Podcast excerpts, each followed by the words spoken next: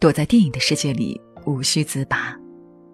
各位好，我是上官文露读书会的主播简宁。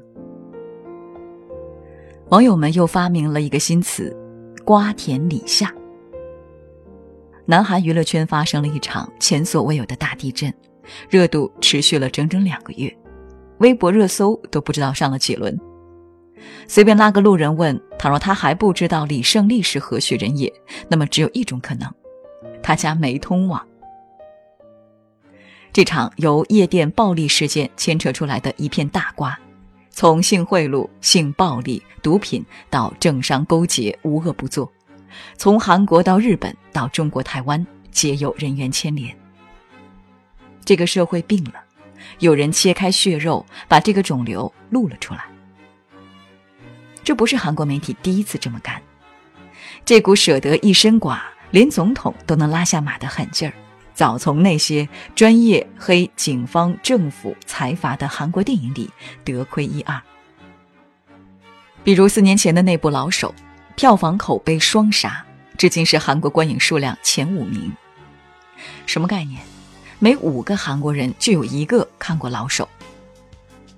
但谈这个片子，我还是想从李胜利这次的事讲起。坦白说，时间调换，我会以为《老手》就是这件事内核的翻拍。不知道你有没有看过老树的根须？别看一棵树就那么孤零零的立在地上。当你把它连根拔起时，地底的根须早已挖得深、探得远，盘根错节，牵一发动全身。李胜利事件就是一个挖树根的过程。其实就是一场看似普通的暴力事件，夜店保安将一名男性拉出屋外进行殴打，随后男子在网上诉苦，爆料夜店的高额消费丑闻等等。夜店的回应也很官方，说该男子因为性骚扰女顾客被投诉，才遭到暴力驱赶。为了自证清白，夜店还公布了一段现场视频。按理说，事情发展到这，差不多就已经大事化小，小事化了。搞暴力虽然不对，但为了保护女顾客，似乎也合情合理。可偏偏网友们个个火眼金睛，在视频里发现了重大线索——迷奸水。我还没见过这么搬起石头砸自己的脚的。试问哪家正规夜店会有这种东西？有了疑点，那些暗藏在平静水面之下的恶渐渐浮出水面。二十万韩国民众请愿青瓦台，希望彻查，究竟是谁在默许，又是谁在操控？大家都希望这场地震终将触及更阴暗的关系网。只是。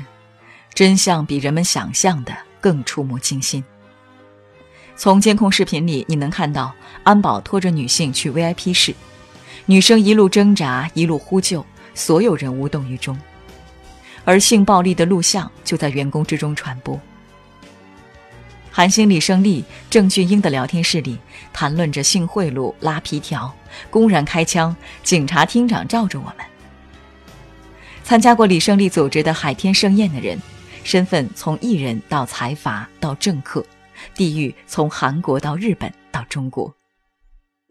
这是一场由安保打人引发的血案，而事情是如何发展到这一步的呢？其实用电影《老手》里的一句话就能解释明白：明明是道个歉能解决的事，却要闹得这么大。老手亦是从一个不起眼的小案子，一位讨薪人不堪侮辱跳楼自杀。牵扯出财阀的肮脏，警方的官官相护。其实就是这样，只要做坏事了，即便你抹去指纹、抹去足迹，但天在看着你，没有人能真正不留痕迹。正义刑警徐道哲不断追查着事实，一点点拼凑着真相。这位卡车司机实际上并非跳楼，他一开始带着孩子前往公司讨薪。却被病态财阀富二代要求狗咬狗，让他戴着拳击手套和包工头对打，只要赢了就能拿到钱。接下来的镜头就是这位卡车司机如同沙包一样任人捶打，直至奄奄一息，换来一点医药费的施舍。而整个过程，赵太武就固定着孩子的头，逼迫他看着自己爸爸如何受虐。当这场酷刑好不容易结束，卡车司机不堪受辱，先把孩子送走，然后独身一人重返大厦，要和财阀二代赵太武对峙，却被活生生打到昏厥。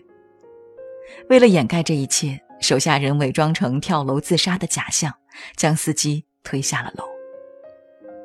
这才有了徐道者痛苦的质问：明明是道歉就能解决的事啊！要不怎么说老手老手？这些财阀掌权者皆是老手。老手总习惯于老手的方法解决问题。他们知道权钱的力量，知道什么叫我爸是李刚，知道出了什么事都会有人跟在后面擦屁股，所以财阀二代可劲儿的作。闹腾，在他们的字典里，怎么会有道歉这两个字？法律就是他们掩盖罪行的手段啊！所以才恶人先告状的起诉，说躺在医院的司机妨碍公务，实在不行了，还有人帮着坐牢，轻而易举，撇得一干二净。明明是这些财阀做错了，倘若他们不拖欠工资，就不会有后续的事。当讨薪人来到公司的时候，如果当时道歉、醒悟、补全工资，也不会有后续的事。面对警察对讨薪者案件的追查，如果及时担起责任、道歉伏法，徐警官也不会不依不挠地继续深挖，直至发现财阀二代的秘密。他的夜店是一切龌龊的隐匿点，在这儿有无数的权色交易，当红女星沦为财阀玩物。在这儿，他给怀孕的女友注射毒品堕胎，他自己想多嗨就多嗨。在这儿，关上 VIP 包厢的门就是法外之地，让你死，就不会让你活着出去。眼熟吗？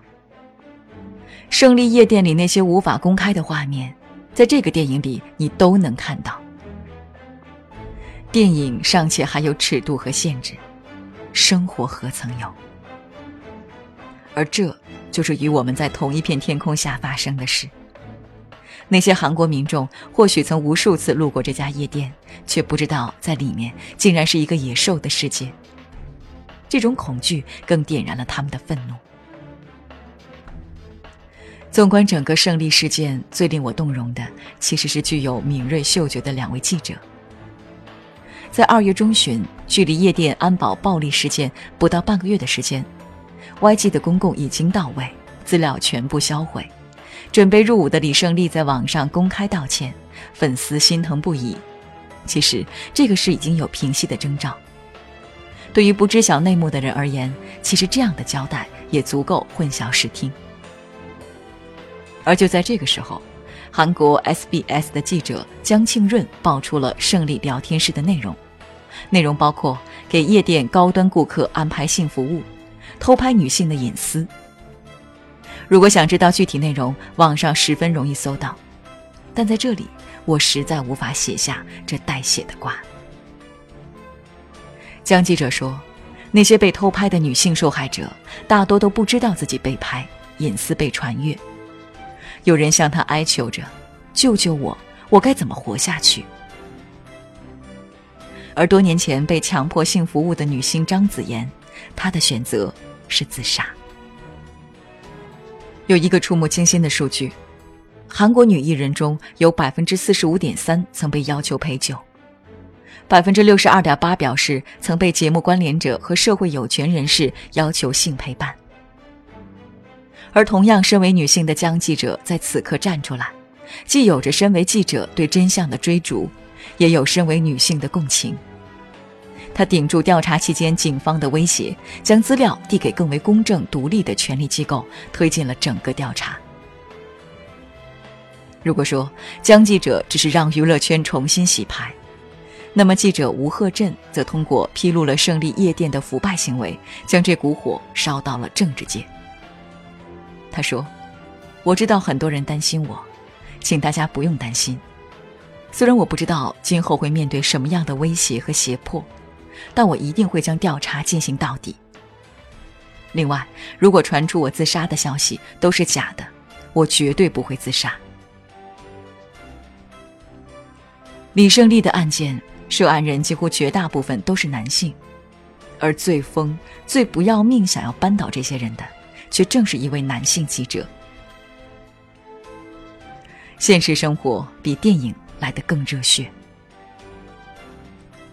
老手的结局，徐道哲亲手缉拿财阀二代归案，一条条罪状压在赵太武身上：杀人未遂、教唆杀人、袭警、公共设施损害、饮酒超速驾车、违反麻药管理条例等。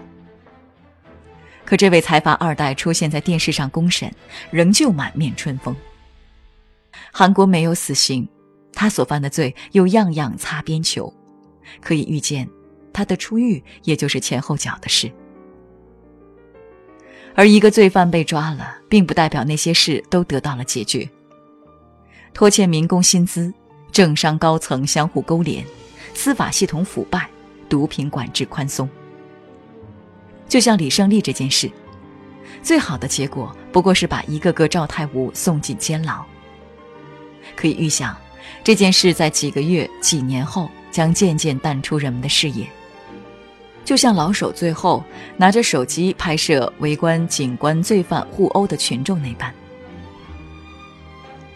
今天的我们或许只是围观罢了，但下一次再发生类似的事，说不定会有人和徐道哲、和江记者、吴记者，和那些嫉恶如仇的老手一同站出来，多一个人。也好。